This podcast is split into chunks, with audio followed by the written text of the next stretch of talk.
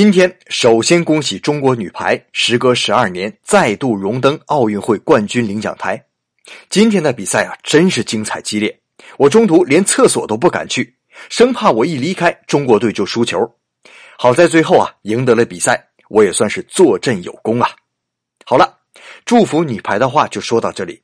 我们虽然如此关注女排，可收到对排球的兴趣，恐怕就要大打折扣吧。别怪我这个时候泼一盆冷水啊。